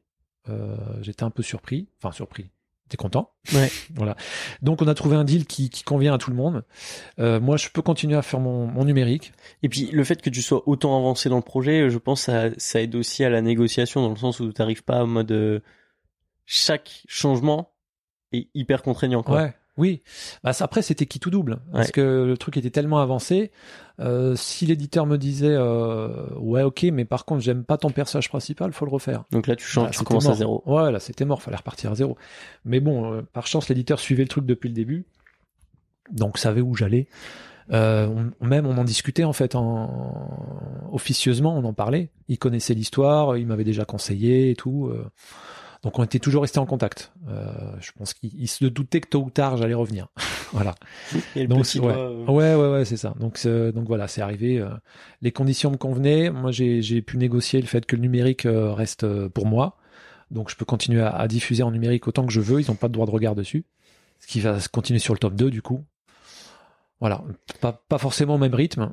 Euh, pareil, l'expérience me fait comprendre qu'il faut fonctionner différemment aussi. Je me suis rendu compte que le, la lecture numérique, en fait, euh, bah, les gens sont pas accros à ça du tout. Non. À part sur ouais sur du webtoon, mais là c'est là c'est vraiment chez les jeunes et là c'est la c'est de la consommation machin. Tu tu bouffes ton truc et puis c'est c'est c'est voilà c'est comme ça. Mais moi c'est pas ce format-là que j'avais choisi. Donc il y a beaucoup de gens qui me suivent sur Tipeee et tout ça qui m'ont dit clairement euh, bah en fait j'ai lu ton premier chapitre, ça m'a plu, donc je me suis dit bah j'attends le bouquin maintenant. Donc tous les mois je cravachais pour être dans les délais et sortir mon chapitre. Après, en fait, les gens, ils s'en foutaient. Et en fait, les gens s'en foutaient parce qu'ils attendaient le bouquin. Mm. Mais, euh, mais ils ont continué à soutenir, même, en- même sans le lire. Donc, euh, Ouais. bah, c'est voilà, c'est super. Et, et du coup, par rapport au numérique, moi, j'ai j'ai deux questions. Déjà, pourquoi est-ce que t'as, parce que ça prend du temps aussi de faire un site, tout ça. Pourquoi t'as décidé de passer par ce médium-là et pas par Manga Draft, qui est un peu le classique du manga? Parce que je connaissais pas. Ok. En fait, la réponse est si simple. Mais voilà, euh, voilà. Non, non, mais tu vois, j'arrivais du monde de la BD et, et, et mine de rien, c'est c'est un autre univers. Le manga, c'est un autre Ça, univers. ouais, je. Et, euh, et en fait, j'ai découvert tout ça en écoutant tes podcasts. C'est vrai? Mais ouais, Ah, bah, ça fait ouais, hyper ouais. plaisir. En, en cours d'album, j'ai écouté, j'ai découvert euh, les podcasts, j'ai écouté, j'ai- puis j'ai appris plein de trucs. Ah, Mais, bah, mais c'est- dingue. Ouais. ah, bah, ça fait hyper plaisir. Ouais. Mais c'est ouais parce que tu en fait quand pour remettre un peu en contexte, c'est la première fois qu'on a échangé parce que tu avais fait une story, euh, on n'avait jamais Ouais. échangé, tu avais fait une story, tu avais mis le podcast en avant. Et moi, il y a un, un auditeur du podcast qui m'a envoyé Oh, il y a Mathieu Reyes, t'as publié et tout. J'étais en Oh putain, trop bien. Ouais, non, je- j'ai découvert ça un peu par hasard, ben, en en cours d'album où, euh, où je voyais que je pédalais un peu dans la smoule Ouais. parce que je passais trop de temps sur les pages. Je me disais, mais comment ils font pour sortir un tome tous les six mois? C'est pas possible. Et, euh, et du coup, ben, j'ai commencé à creuser, effectivement, à regarder un petit peu comment bossaient euh, les auteurs français. Et puis voilà, j'en suis arrivé à ton podcast où là, carrément, les interviews d'une heure et demie, où, où j'ai un tas de trucs, quoi. En fait. J'ai un peu redécouvert le métier en cours d'album. Ok, incroyable. Donc ça. Et après, il y a un truc, euh, comme tu dis, tu continues la publication numérique. Moi, je me suis rendu du coup sur ton Patreon et sur ton Tipeee un peu pour voir comment tu fonctionnais. Et finalement, t'es assez actif. hein. À chaque fois, tu sors des illustrations, Ouais. tu donnes vraiment des news mais complètes. C'est pas euh, bon, tout va bien cette semaine. Non, c'est tu fais ton paragraphe. euh, Ouais, tout ça. ouais, ouais, il y a avec euh, des, des illustrations régulièrement, avec la petite vidéo making of, Mhm. euh, voilà. Bon, j'essaye d'avoir un truc un peu des bonus, quoi, un tas de bonus. C'est ça. Ouais, ouais, ouais, ouais. Et, et- et les gens, il n'y a pas énormément de monde, hein, je pense, sur ton Tipeee et ton Patreon. Mais par Non. contre, ils sont très au taquet. ouais, hyper fidèle en fait. Ouais. Euh, Patreon, ça- alors Patreon, c'est plus compliqué. euh, ça monte, ça descend. Les gens viennent, tu vois, ils viennent un mois, ils regardent ce qui se passe, et puis ils se désabonnent. Hmm. Ça, voilà, ça fluctue beaucoup. Euh, sur Tipeee, c'est beaucoup plus régulier. Euh, alors là, il y a des mois où il y en a plus ou moins que, que d'autres mois qui, qui soutiennent. Mais en gros, il y a un noyau dur qui est là depuis le début, qui suivent le bouquin depuis le début et qui sont euh, quasiment aussi investis que moi, quoi. Maintenant que le bouquin est sorti, ils sont tous, Ouah, c'est génial, on est trop content d'avoir suivi le truc. Est-ce qu'il y a, il y a, alors je sais pas, mais euh, déjà deux questions. Quelle place dans ton emploi du temps, dans ton agenda en termes de temps, ça occupe cette animation de la communauté? Parce que tu as quand même une communauté qui est forte. Déjà, je sais pas si euh, ceux qui étaient là pour Harmonie t'ont suivi, mais dans les deux cas, c'est des communautés qui sont fortes. Donc, quelle place est-ce que ça occupe dans ton emploi du temps? Et euh, la deuxième, c'était, euh, je viens de l'oublier. Donc, on va commencer Ouais. par la première. ok. Euh, bah, pas mal de temps finalement. Mm. Ouais. Je me suis rendu compte que je, je m'étais imposé un rythme d'une illustration par semaine. Ouais. Donc, euh, donc en plus des pages, en plus de la couverture de chapitres, euh, voilà les news et tout ça. Donc finalement, ça occupait pas mal de temps. Parce qu'en plus de l'illustration, après il y a un petit peu de montage, faut rajouter la musique, bon tu connais tout ça. Et bon, c'est toujours du temps en plus. Euh, et en fin d'album, là quand c'était le grand le rush final de l'album, euh, là j'arrivais plus à suivre. Et je me suis dit euh, non, c'est pas possible de fonctionner comme ça. Donc j'ai prévenu là sur, sur Tipeee que pour le tome 2, je pourrais pas être aussi présent. Ouais. Donc, euh, donc j'ai, j'ai viré tous les paliers, tu sais, parce que tu as différents paliers de, de contribution. Maintenant, tout est à un euro. J'ai euh, tout mis à un euro. Vous, voilà, vous donnez ce que vous voulez. Euh, moi, je vais pas pouvoir fournir autant d'illustrations. Il y avait un ex libris tous les Ouais. mois, tu vois, donc je faisais imprimer, fallait l'envoyer, etc. Euh, donc tout ça, ça, ça prend beaucoup de temps, les adresses, les machins. Donc j'ai dit pour le tome 2, non, je pourrais pas. Donc je vais fonctionner différemment. Le- les chapitres seront disponibles en ligne quand ils seront disponibles, etc., etc. Mais moins de pression pour moi, en fait. Tu, tu vois, je trouve c'est assez drôle ce que tu es en train de me dire parce que tu me dis, euh, il y a peut-être 10 minutes, euh, je voulais pas faire de financement participatif. Oui, Et finalement, tu te retrouves clairement dans un financement Ouais. participatif, enfin, mais ouais. mais Bon, qui est passé peut-être plus en douceur. C'était moins brut. Ouais, ouais. Mais bon, ça, c'est un peu le problème que j'ai moi. Euh, je suis un peu un, je suis un fonceur. Faut que ça se fasse vite. J'ai horreur d'anticiper les choses, de préparer les trucs longtemps à l'avance et tout Et ça. c'est pour ça le financement participatif, Voilà. c'est compliqué. Ouais, ça demande, euh, ouais, faut vraiment anticiper le truc. Moi, je voulais un truc, euh, j'ai une idée, je la fais, on y va, on fonce. Ok, je vois. Et voilà, faut, faut que ça, faut que ça bouge, faut que ce soit réactif. Et je me rappelle du coup de ma question, c'était tout simplement euh, communauté engagée, tout ça. Euh, quel est l'impact de cette communauté sur ton écriture? Est-ce qu'il y en a parce que tu as des retours du coup sur tes chapitres qui sortent, etc. Est-ce que tu sens que tu prends en considération, tu, je sais pas. Alors, ça arrivait déjà, euh, ça arrivait déjà euh, sur Harmony. Alors, même s'il y avait euh, un an entre, entre chaque album. Mais euh, c'est arrivé que j'ai des, des, des, des lecteurs qui me disent tiens ça est-ce que est-ce que il va se passer ça est-ce que truc? Et des fois c'est des très bonnes idées donc je range ça et puis euh, je le ressors plus tard ça euh, clairement et là sur la théorie du chaos oui c'était euh, bah, l'idée c'était d'avoir un truc un peu feuilletonnant pour justement être en contact pas en direct mais avec moins de décalage sur Mhm. un album euh, complet euh, donc j'avais quelques retours et effectivement ça ça, ça m'a influencé dans la dans la, la suite de l'écriture ouais euh, quand je quand je, je vois le scénario que j'avais au tout début et le bouquin qui sort, c'est ça quoi. Hmm. Ah ouais ouais, mais il y a eu des ouais, ouais. On arrive à peu près au même point, mais au milieu. euh, Ouais. ça- Le chemin est différent. parti. Ouais ouais, le chemin était différent. Il y a eu il y a eu des, des croisements. J'ai pris euh, des routes, euh, des, des des petits détours qui n'étaient pas prévus du tout. ouais. Il y a des il y a des dans les personnages secondaires, il y a des justement des gars de Tipeee qui me soutenaient parce qu'il y avait une loterie tous les mois pour gagner soit des goodies, soit euh, soit une participation à l'album, une Mhm. figuration dans l'album. Donc il y a y a quelques personnes de Tipeee qui se retrouvent dans l'album dans les figurants. C'est marrant. Bon, c'est rigolo. Ouais, c'est le petit truc. Ouais, euh. Ça mange pas de pain et Non. puis. Ouais, euh, ouais, puis c'est rigolo. Ok, c'est pas sympa. Euh, T'as mentionné quelque chose et euh, c'est un point que je voulais aborder avec toi. Tu disais, bah faire de la BD, c'est pas faire du manga. C'est c'est très différent. Euh, moi, j'ai noté quand tu quand j'ai pu lire les premières pages, c'est que il y a énormément de trames. C'est presque comme si tu avais fait en fait de la Ouais. couleur et que tu l'avais fait appuyer sur noir et blanc après sur le Ouais. bouton à la fin. Ouais, alors ouais, c'est pas tout à fait ça, mais pas loin. Ouais. Ouais. Ouais. Euh, justement, je sortais d'Harmonie où il y a un gros gros boulot sur le, sur les ombrages, sur les noirs et blancs, et euh, j'ai eu la très mauvaise idée de quasiment d'appliquer la même chose aux premières pages de l'album. Donc beaucoup trop chargé en détails, en trame, en cases, en texte. Euh, voilà, j'avais encore les automatismes de la bande dessinée en fait, où euh, où faut condenser parce que t'as que euh, 60 pages. Euh, voilà. Donc euh, premières erreurs de débutant dans le manga et puis euh, je pense que au fur et à mesure de la lecture, tu vas te rendre compte que ça se ça se dilue, ça s'allège un petit peu. Euh, voilà, et le tome 2 sera encore mieux. Ouais, c'est ça. Non, c'est vrai qu'on est sur quelque chose de assez graphique hein, au Ouais. début, euh, mais euh, enfin moi j'ai trouvé ça quand même très agréable et c'est très lisible, donc il y a aucun souci là-dessus. Mais c'est vrai qu'en termes de temps, c'est c'est hyper chronophage. quoi. Oui, oui, oui, bah ouais, ouais, c'est, c'est, et c'est pour ça que je me suis dit, mais comment ils font? C'est pas possible pour Mhm. aller aussi vite. Euh, voilà, il a fallu que je, Ouais, réalise qu'il faut absolument alléger, qu'il faut être beaucoup plus efficace. Et il faut pas simplifier, il faut être plus efficace. Mhm. Et, ça, c'est hyper dur de faire euh, simple mais efficace.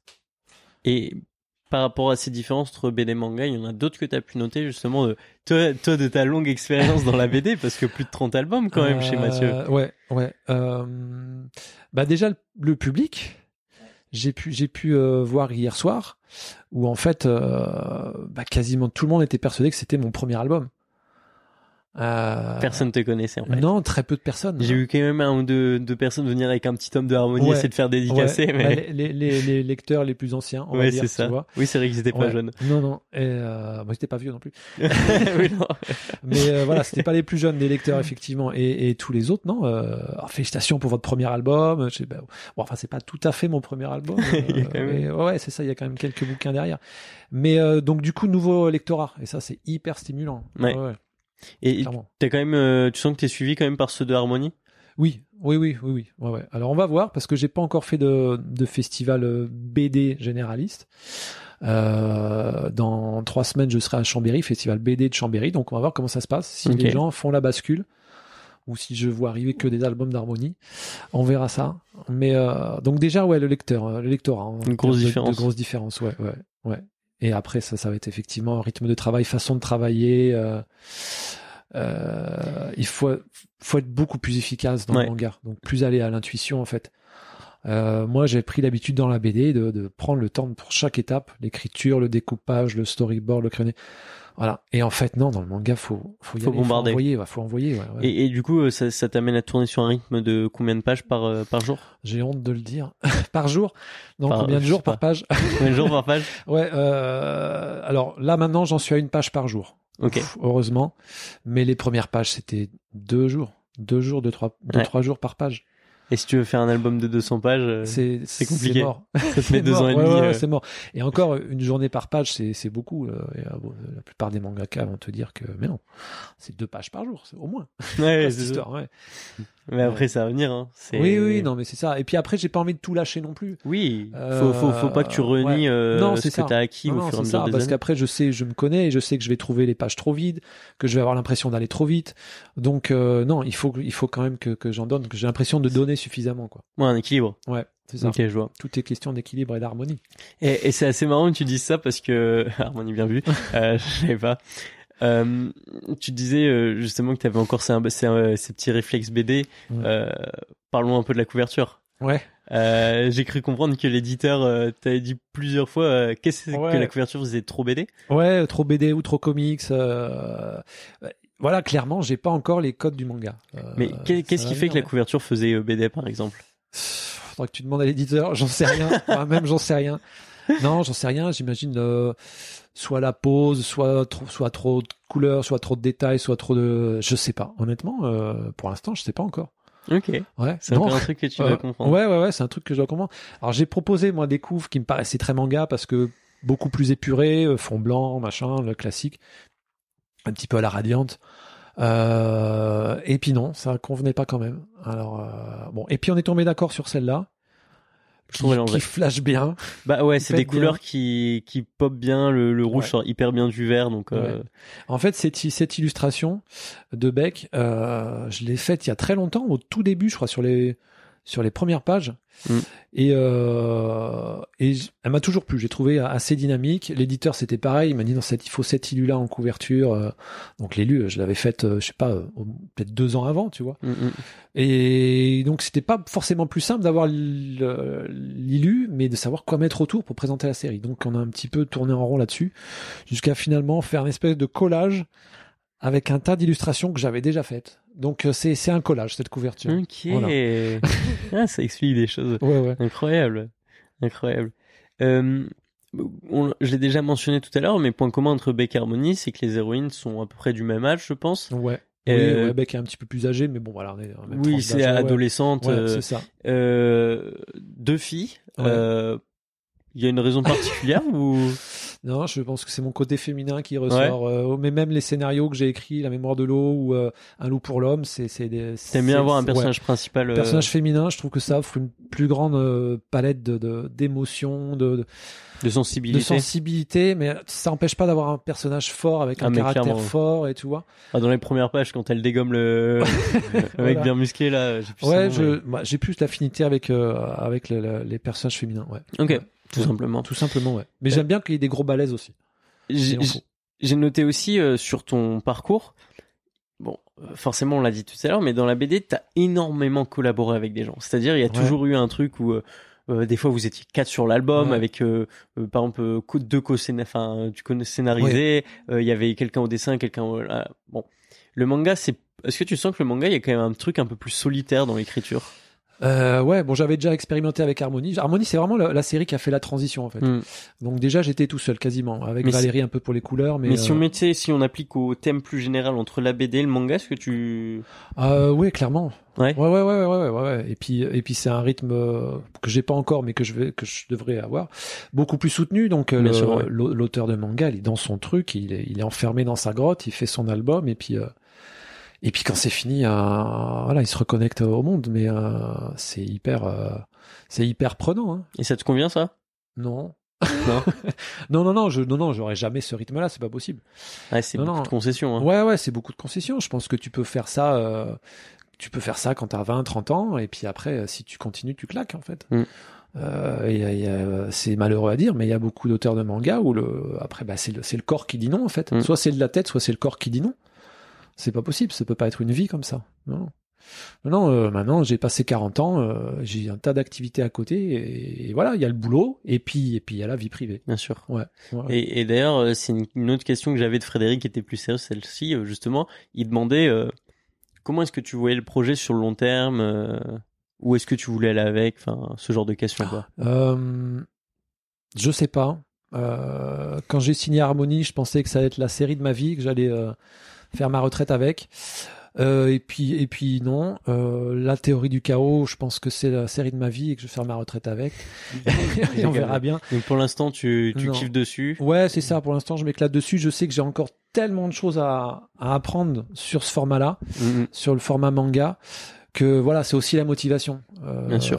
Là, je suis- j'ai terminé le tome 1, j'ai pas encore démarré le tome 2, donc j'ai regardé plein de mangas, j'ai regardé plein de trucs, j'ai ingurgité plein de trucs, donc je- ça me motive, ça me rebooste. Là, je sais que le tome 2, je vais être à fond dedans et et voilà. Mais euh, il y aura un tome, et donc il y aura un tome 2, il y aura un tome 3 parce que le tome 2 est à suivre.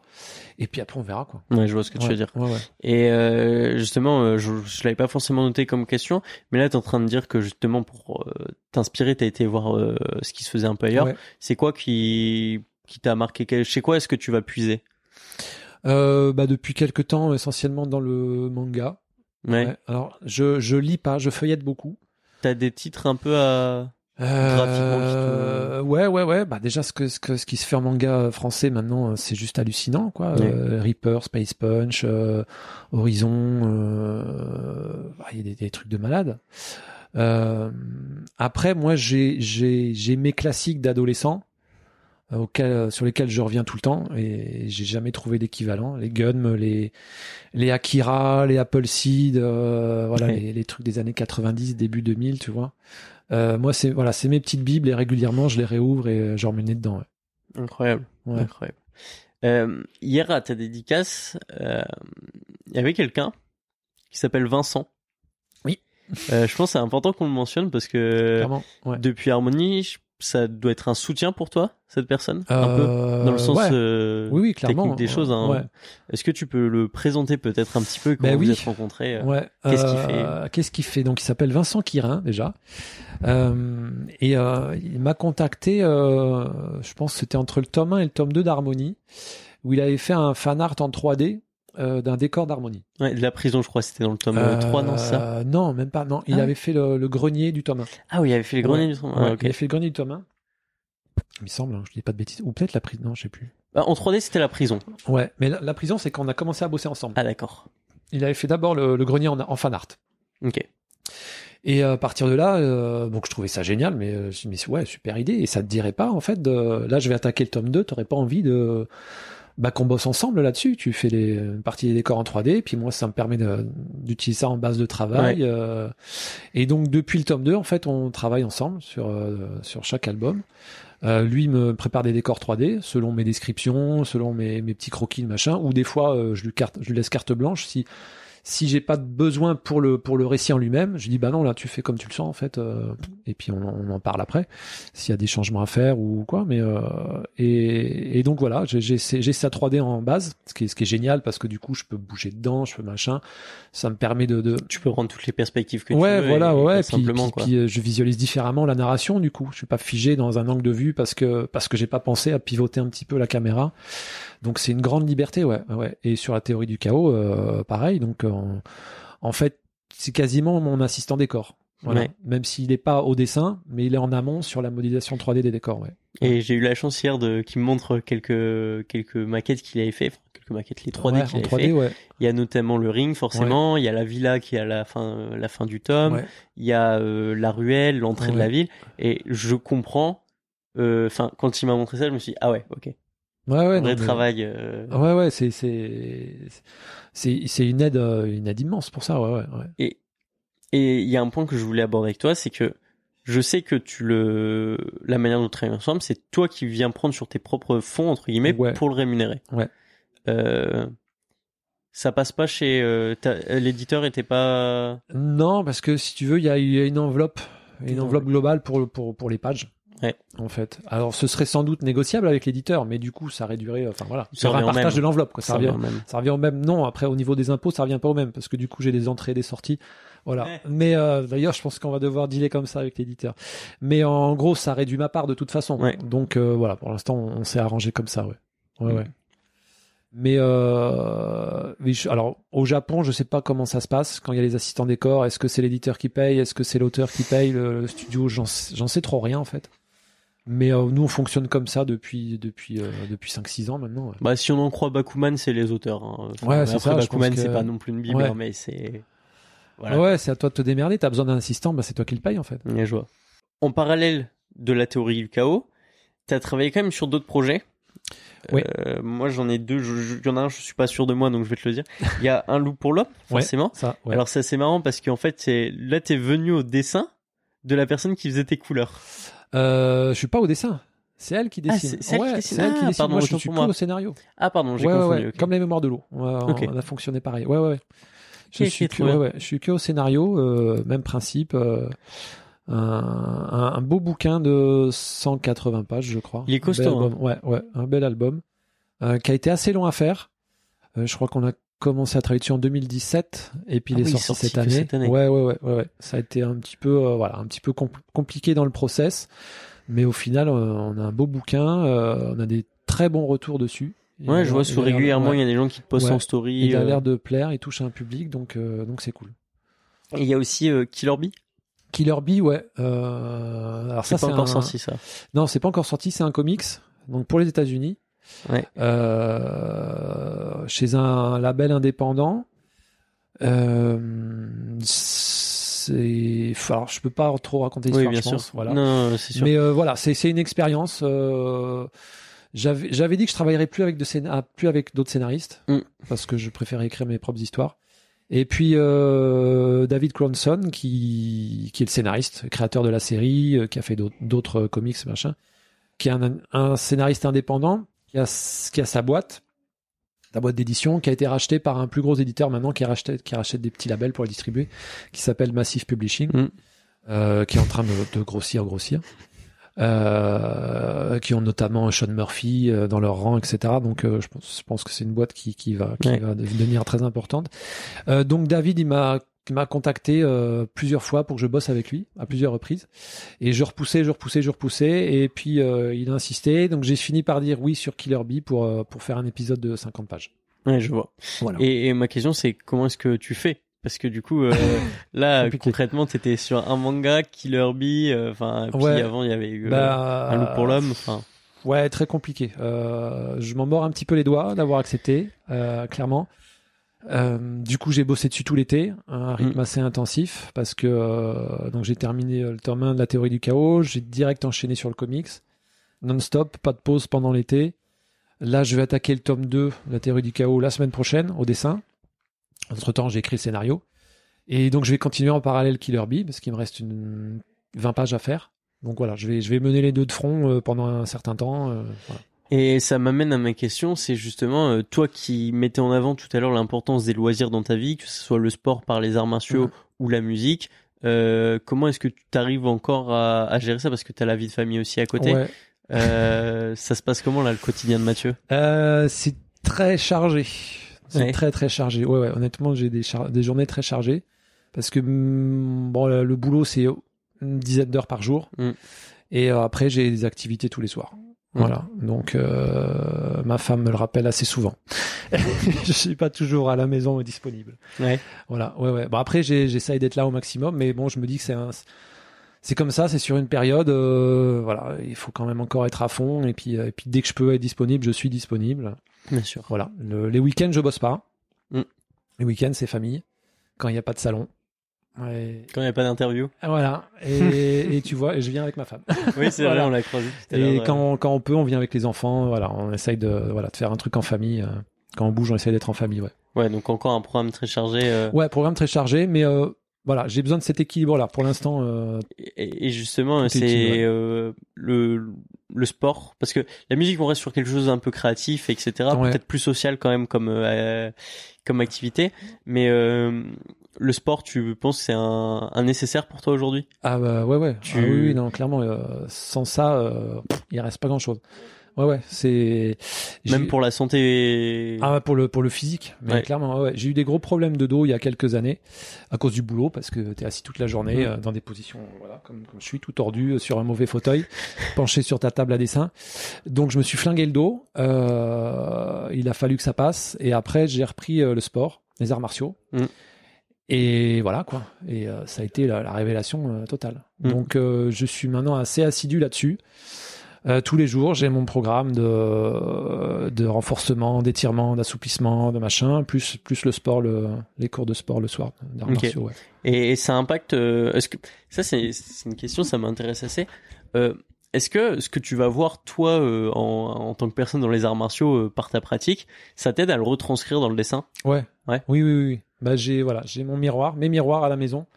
Et puis, euh, quand il y a besoin d'une pause, je prends la pause. Ah ouais Ouais, ouais, euh, c'est pas toujours aussi efficace que je voudrais, mais euh, ouais.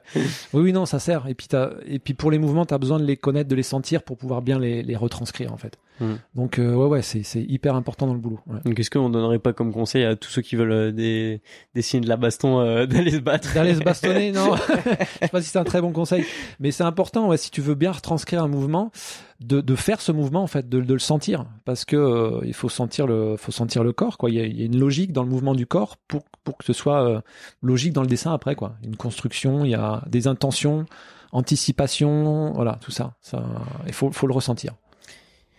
On, je passe un peu de coq à l'âne, euh, mais t'as l'air euh, de ce qu'on a discuté d'avoir des euh, des valeurs assez claires, de savoir, enfin, ce que tu penses a l'air d'être clair dans ta tête, tu vois, ce que ce que tu penses qui est bien, etc. Est-ce que, ou plutôt comment, tu tes histoires, ça aide à faire passer tes messages. Tu tu t'en sers? Ou C'est c'est pas une volonté. c'est pas une volonté? Euh, Non, c'est peut-être un besoin personnel de les faire passer. Mm. Après, euh, comment c'est reçu, euh, je sais pas. Voilà. Mm. Voilà. Après, euh, moi, mon intention, c'est vraiment pas de faire du prosélytisme ou quoi Bien que ce sûr. soit. C'est juste euh, de de- de- d'avoir une histoire euh, avec des éléments personnels, en fait, des Mm. convictions personnelles pour euh, pour que ça ait du sens. Ouais, pour moi, ça. tu vois, quitte à, à bosser dessus euh, pendant toute une année, mais il faut que ça ait du sens. Euh, J'ai pas envie de de faire un travail qui correspond pas à mes valeurs Mm, mm. et de transmettre des idées qui correspondent pas à mes valeurs. Voilà. Euh, Après, ceux qui le font, bah, ils le font, hein, c'est leur problème. Mais bon, voilà, moi, c'est c'est avec mes convictions, euh, mon regard sur le monde. Euh, voilà, j'ai besoin que j'ai besoin de retransmettre tout ça. Ouais. Ouais, je comprends. En vrai, ça, ça a du sens. Euh, le métier de mangaka, ça, ça convient à, à tes convictions? Euh, pff, Oui et C'est non. un, c'est un peu compliqué parce Ouais, qu'il y a un un peu ce, le manga, tu vois, c'est, c'est des tonnes et des tonnes de volume. Enfin, Ouais. c'est un marché. C'est, vraiment un marché de volume, hein. consommation. C'est un produit de produit. consommation, donc effectivement, euh, ça correspond pas trop à mes valeurs. Mais d'un autre côté, faut pas se priver de tout, quoi. Ouais. Ça fait partie le- des plaisirs de la vie. Donc faut c'est connaître le gris. Ouais, c'est toujours une question d'équilibre. Il y a des choses, il y a des choses qui sont pas indispensables dans ta vie que tu peux virer facilement et te permettre du coup d'en garder d'autres. Mm. Voilà. Il faut, faut faire le tri. Il y a des choses qui sont essentielles pour certains, pas pour d'autres. Euh, voilà, faut faire le tri. Euh, effectivement, le manga c'est un produit de consommation. Euh, mais voilà, et je crois qu'on peut pas être parfait en fait. Mm. Donc il faut savoir faire des concessions. C'est aussi un produit choses. un peu artistique. Oui, et puis et puis l'idée c'est quand même d'apporter euh, un, un temps un temps de détente euh, chez les gens, un moment de plaisir, de, de bonheur, de voilà, qu'ils oublient le inspirer aussi. Ouais, aussi, ouais, inspirer, motiver, euh, voilà, c'est pas juste euh, euh, c'est pas juste produire une figurine en plastique. Ouais. Voilà. Euh, ça, j'avoue que si on me le proposait, je me poserais sérieusement la Oui, question. parce que je crois qu'il y avait eu sur Harmonie, mais 30 exemplaires, un ouais, truc comme ça. ouais, Enfin, un c'est truc vraiment. qu'on euh, avait fait en auto-édition. Oui, c'est ça, c'est euh, pas euh, à la- l'usine, euh, machin. Non, non, non, c'était, on est plutôt dans le côté artisanal, on va dire. Ouais, c'est ça. Voilà, c'est ça. Je vois ce que tu veux dire. Euh, ouais, ouais. Mais euh, effectivement, euh, le manga, euh, voilà. Mais ça reste dans le, le côté divertissement culturel qui est indispensable en fait. Mm. Et c'est pour ça que, ça- que, que ça marche encore et que, et que ça a explosé pendant le Covid parce que les gens avaient besoin de, de retrouver ça, de retrouver un peu de, de, de bien-être, de détente, quoi, avec toute l'oppression qu'il y avait partout. Quoi. Et, et toi, justement, qui est auteur de, de BD depuis longtemps, mais aussi lecteur de manga depuis Mhm. longtemps, euh, tu sens qu'il y a une, un, un fossé qui est en train de se faire un peu entre les deux? Ouais, euh, oui, oui, c'est le ressenti que j'ai eu. C'est ce qui m'a donné envie de de- d'aller voir un peu de l'autre côté. Euh, je trouve le. Alors, je ne voudrais pas, être- pas être trop catégorique non plus, mais je trouve quand même que la BD est un petit peu vieillissante et en Ouais. train de s'enfermer euh, dans, dans ses défauts, en fait, de devenir trop luxueuse, trop chère, pas assez accessible aux jeunes, etc., etc. Même s'il y a toujours des exceptions, évidemment. Euh, Un peu comme un vieux aigri euh, qui, qui veut plus revenir sur ses Ouais, valeurs. ouais, ou- et ouais, du coup, on, on veut faire du bouquin de luxe et du coup, Ouais. c'est pas accessible à tout le monde en fait. Et moi, ce que j'aime dans, dans le manga, dans ce format-là, c'est le côté souple, c'est le côté papier un peu cheap et machin. Et puis voilà. C'est euh, ça, c'est que euh, un manga, tu l'achètes quoi? Tu achètes 8 euros, t'as 200 pages. Une BD, tu la payes au moins 13 euros Ouais. pour 50 pages. Ouais. Après, t'as euh, de la belle page, du beau papier, oui, belle couleur, sûr. etc. C'est vraiment deux bouquins différents. Ouais. Et du coup, je m'y retrouvais plus dans le format BD. Ok. ça- voilà, je m'y retrouvais plus. J'avais envie de voir autre chose. Et bah trop bien. Il va me rester trois questions. Ouais. Alors la première, les deux, euh, il y en a deux qui sont récurrentes à tout le monde, mais j'en ai une dernière qui est spéciale euh, pour Mathieu. Au début de l'interview, je t'ai demandé de te replonger dans le Mathieu euh, de ses 18 ans et de comment est-ce qu'il voyait les choses à ce moment-là. Euh, là, on a un Mathieu qui a 46 ans, si je dis pas de bêtises. Ouais. Comment est-ce que tu vois ta- la suite? Euh, la suite de ma carrière, tu veux dire? Ou- Ta carrière, ta vie perso, de manière perso. assez large. Les deux. Alors dans l'idéal, dans l'idéal, de moins en moins de travail et de plus en plus de, de loisirs. dans la mesure du possible. voilà. euh, que j'arrive à me libérer du temps sur le travail. Bon, même si ça va complètement à l'opposé de tout ce que j'ai dit jusque-là. Mm. On va dire que c'est dans l'idéal. Euh, pour m'investir plus dans la musique, dans le sport. euh, je suis la président- famille, tout Ouais, ça. c'est ça. Je suis président d'une asso de d'arts martiaux. Et donc ça me prend du temps, mais j'aimerais Bien sûr. investir plus en fait. Et musique c'est pareil. euh, Je suis, batteur dans un groupe de rock et j'aimerais investir plus. Euh, voilà, toutes ces, si tu veux, j'ai un peu l'impression que ma, ma deuxième vie a démarré à 40 ans. Mm. Alors, je ne vais pas parler d'une crise de la quarantaine, mais il se trouve qu'à 40 ans, je me suis, euh, je me suis autorisé des choses euh, que je ne m'étais pas autorisé jusque-là. Donc, euh, euh, tester les arts martiaux, euh, m'investir plus dans la musique. euh, voilà, je me suis dit, bah, 40 ans, c'est le moment. Si tu le fais pas maintenant, tu le feras jamais. Donc, euh, voilà. Et, et ça me plaît tellement que j'ai envie, ouais, de, d'être plus là-dedans, de m'engager encore plus là-dedans. Trop bien. Et si un jour, euh, là tu dis que t'es batteur dans un groupe de rock, si un jour pour une quelconque raison, hein, pas forcément un animé ou quoi que ce soit, mais il y a une musique à faire pour la théorie du chaos, est-ce que tu te sentirais d'être euh, d'être derrière la musique? Euh, tout composé, je pense pas. Non, mais Mais, avoir euh, une... ouais, ah ouais, participer, bah, ce serait trop bien. Ouais. Ouais, carrément, ouais, ouais. Ah ouais, ça me plairait bien, ça. Trop cool. Tu sais que c'est marrant parce qu'il y a, enfin ça fait presque il y a un an que je sortais le premier épisode du podcast. Ouais. Et c'était avec Senshiro, et Senshiro aussi faisait de la musique, et là Ah, on voilà. se retrouve à enregistrer. Ouais. et- Il y a, Donc y beaucoup d'auteurs qui, qui jouent de la musique, de la Ouais. guitare ou de la basse. Et, ouais, ouais. Je pense que c'est assez, assez complémentaire. Donc on va arriver sur mes deux questions de la fin. Mhm. La première, c'est une- tout simplement une recommandation d'un contenu à consommer, qui soit euh, audiovisuel, euh, la BD, du livre, du roman, enfin peu importe, qui vraiment t'a marqué. Tu vois, genre quand tu l'as lu, euh, c'est presque comme si, tu vois, ça t'avait inspiré quelque chose pour euh, pour le reste de tes jours. Ouais, euh, alors là, ça va être facile. C'est euh, le film Into the Wild, réalisé par Sean Penn. C'est tiré d'un livre dont l'auteur va pas me revenir. Qu'on mettra sûrement ouais, en petit ouais, en ouais. L'auteur me revient pas. Et donc, c'est l'histoire d'un d'un d'un jeune qui vient de terminer ses études. Ouais. Et tu, tu l'as vu le film, tu vois ou Non, pas vu. Qui a terminé ses études et qui qui réalise que euh, toute la société lui convient pas en fait, et il décide de se couper de tout et de partir euh, à l'aventure, à la vie sauvage. Ouais. Euh, voilà, c'est un film assez dur. euh, que je conseille de voir. Moi j'ai adoré, mais je pourrais pas le voir deux fois en fait. Tellement ça m'a imprégné. Mm. Voilà. Donc ça, euh, ce Donc film. on conseille ce, film-là. ouais, ouais. Ok, hyper stylé. Ouais. Et finalement, la, la dernière question, et qui sera un peu notre mot de la fin, c'est euh, un conseil pour les auditeurs. Ça peut être un conseil de vie ou un conseil euh, de ton expérience dans la BD ou dans le. Euh, mm, mm. Conseil de vie, de vraiment se donner à fond dans tout ce qu'on fait en fait. Ouais. Ouais. Ça, pour moi, ça sert à rien de faire les choses à moitié ou à la légère. Si on les fait, faut les faire à fond. Quitte à faire moins de choses, mais à se donner à fond dedans. Voilà. Et euh, la vie est courte, il faut en profiter. C'est un beau mot de la fin. Ouais.